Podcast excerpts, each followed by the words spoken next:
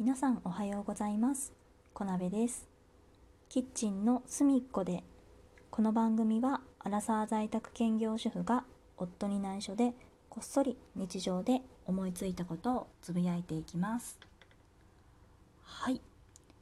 えー、まずはいつも通りお礼の方からですね、えー、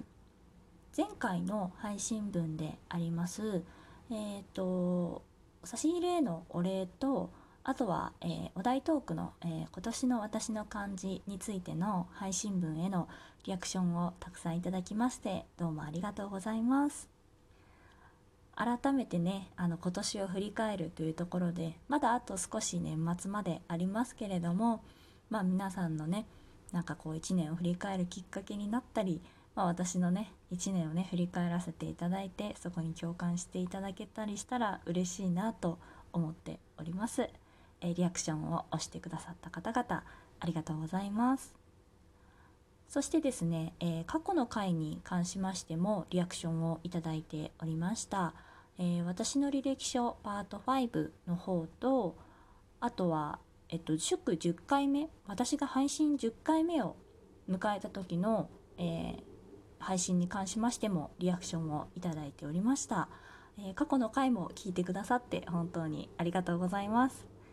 なんかねちょっと最新版だけではなくてね過去の分も聞いていただけると番組にね興味を持ってもらえたのかなと思ってとっても嬉しい気持ちになりました。聞いてくださっている皆様方ありがとうございます。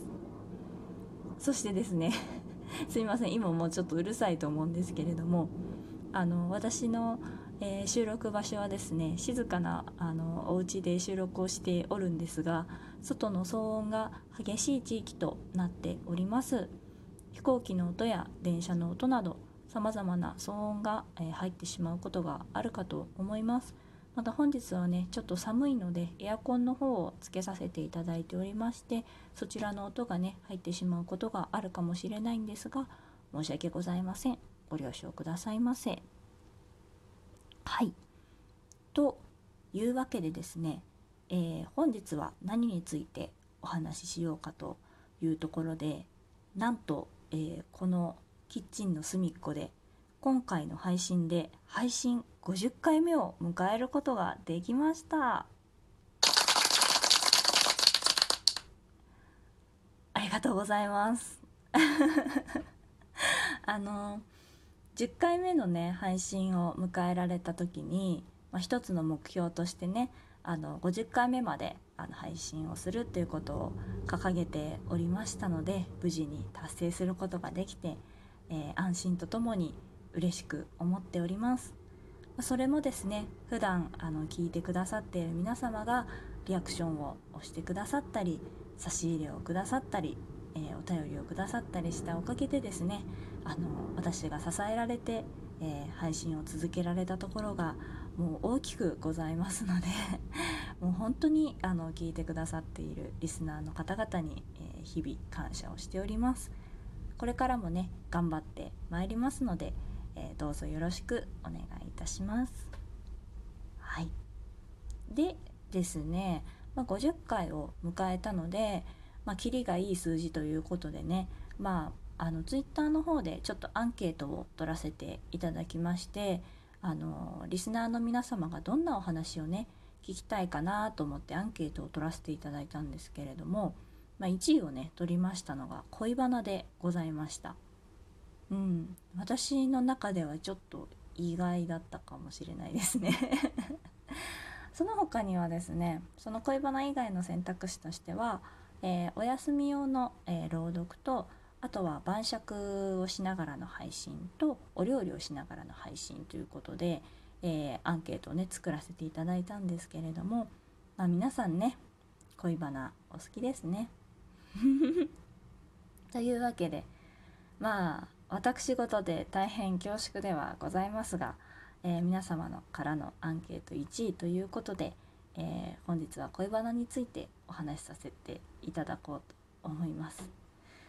ただですね私そんなに恋愛経験なくてですねあの まあお話しできることといえばですね、まあ、私と夫の馴れ初めぐらいかなというところでまあ本当に本当に私事で恐縮なんですが まそちらについてお話しさせていただこうと思います。はいで私と夫が出会ったのはですね大学の部活動でした。えー、私の通っていた大学はですね、ま、サークル活動はほとんどなくてで大学内で、まあ、きちんと認められた部活動がね活発な学校でした運動部もあってあとは文化部もたくさんあってで私は運動あんまり得意ではなかったので、まあ、文化系の部活をいろいろ見て回ってる中であの、まあ、映像をね撮る部活だったんですけれども、まあ、そこに入部したところ、ま夫がね先輩としてそこにいたというところですね。夫は1つ上なので1個上の先輩としてそこにいらっしゃいました。はい、で、まあ、ただですね入部してすぐにあの仲良くなったかというかまあ恋人になったかと言われると、まあ、そういうわけではなくて、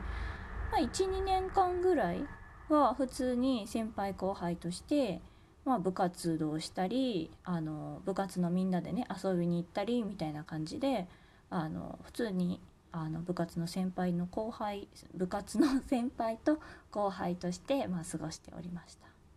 じゃ何をねきっかけに仲良くなったかと言いますと私がですね大学の2年生の半ばぐらいだったと思うんですけどあの LINE がねできたんですよ。あのメッセージをねやり取りするあの今皆さん使ってらっしゃると思うんですけど LINE あれがねできたんです。驚きですよね。若い皆様は多分そんなことがあるのって。LINE って最初からあるものじゃないのって 思われると思うんですけど、まあ、ちょうどですね私が大学に入学した頃が、えー、ガラケーからスマホへの移行期間みたいなところがありましてでまあその中でねツイッターがちょっと流行り始めたり、えー、LINE が出てきて新しいその連絡手段ができたりっていうところでですねまあなんか目新しいその LINE っていうのが爆発的にやっぱりね大学内でも流行ったんですよ。まあ、今もね継続してあの、まあ、定番にはなっていますけれどもでそこでね、まあ、やっぱり連絡取るのに早いっていうことで部活の中のね連絡手段もその LINE にね変わっていったんです。で部活の先輩ともねあの普通にアカウントを交換してで連絡を取るようになってですねで夫とはその時にまあ業務連絡みたいな連絡以外にもですね、まあ、日常のなんか雑談みたいなことをその LINE でするようになりましてで今思うとねそれがきっかけで仲良くなったんじゃないかなっていうふうに思いますね。うん、でまあそうやってやり取りをしていく中でですねまあなんかそんな大きなきっかけがあったわけではないんですが、まあ、ちょっとご飯をね食べに行こうとか、まあ、なんかこういう新しい映画をやってるらしいから、まあ、一緒に見に行こうとか、まあ、そういう話になりまして、まあ、数回デートをするような関係になりました。まあ、あの当時はねなんかデートしてるっていう感覚ではなかったんですけど まあでもね2人だけで出かけるっていう機会ができたのはまあそうやって LINE でやり取りをしてたからかなっていうところがありますね。で、まあ、ただですね、まあ、その出かけて、まあ、デートを出かけてたんですがそれもねなんかあのきっかけがあって言ってたんですよ。例えば何かこう新しいこういうものがあるからなんか行ってみようかみたいな話になったり映画もねなんかすごい人気の映画で2回ぐらい席が取れなくて見れなくてっていうのがあったりとかしたんですけどまあそのきっかけがねその4回目ぐらいのデートで亡くなってしまってもう次はね会う理由がないとなりましてでまあその時にはね私はもう結構夫のことが好きだったのでまあそこでね思いを伝えるしかないということでですねそのデートのまあ帰り道ですね。でなかなか言い出せなくてまあ夜ねお酒も飲んで帰ってたんですけどそれでもなかなか言い出せなくてもう駅にねもう着いてしまって、まあ、ちょっと改札入る前に広いところがあるんですけれども、まあ、そこのね、まあ、あんま人のいないところに行って、まあ、頑張ってね勇気を出して、えー、好きですっていうことを私の方からね ちょっと伝えさせてもらいました。でまあただその、まあ、割とこう先輩と後輩として仲良くしていたので向こうがねあんまりこう私に対して恋愛感情みたいなものを持っている感じではなかったのであのいきなりね急に彼女にしてくださいとは言わないんですけど、まあ、また次もねあの2人で一緒に出かけたりしてもらえませんか？みたいな感じでね まああのお伝えしたわけですよ気持ちを。でまあ、向こうもね「よろしくお願いします」となんとか言っていただきまして、まあ、お付き合いがね始まったというところでございました。はい、なんか恥ずかしいですね。あんまりね人に話したことないのであの改めて話すとちょっと照れちゃいますね。はいそんな感じで、えー本日は、えー、祝50回ということでですね人気投票で一番人気の高かった恋バナで私と夫の馴れ初めについてお話しさせていただきました、えー、もしよろしければ、えー、ラジオトークのアプリを使っていらっしゃる方は、えリアクションやあとは質問するのボタンからですねご感想など送っていただけますと嬉しいです。本当にここまで聞いてくださってありがとうございます。それではまた次回お会いいたしましょう。またね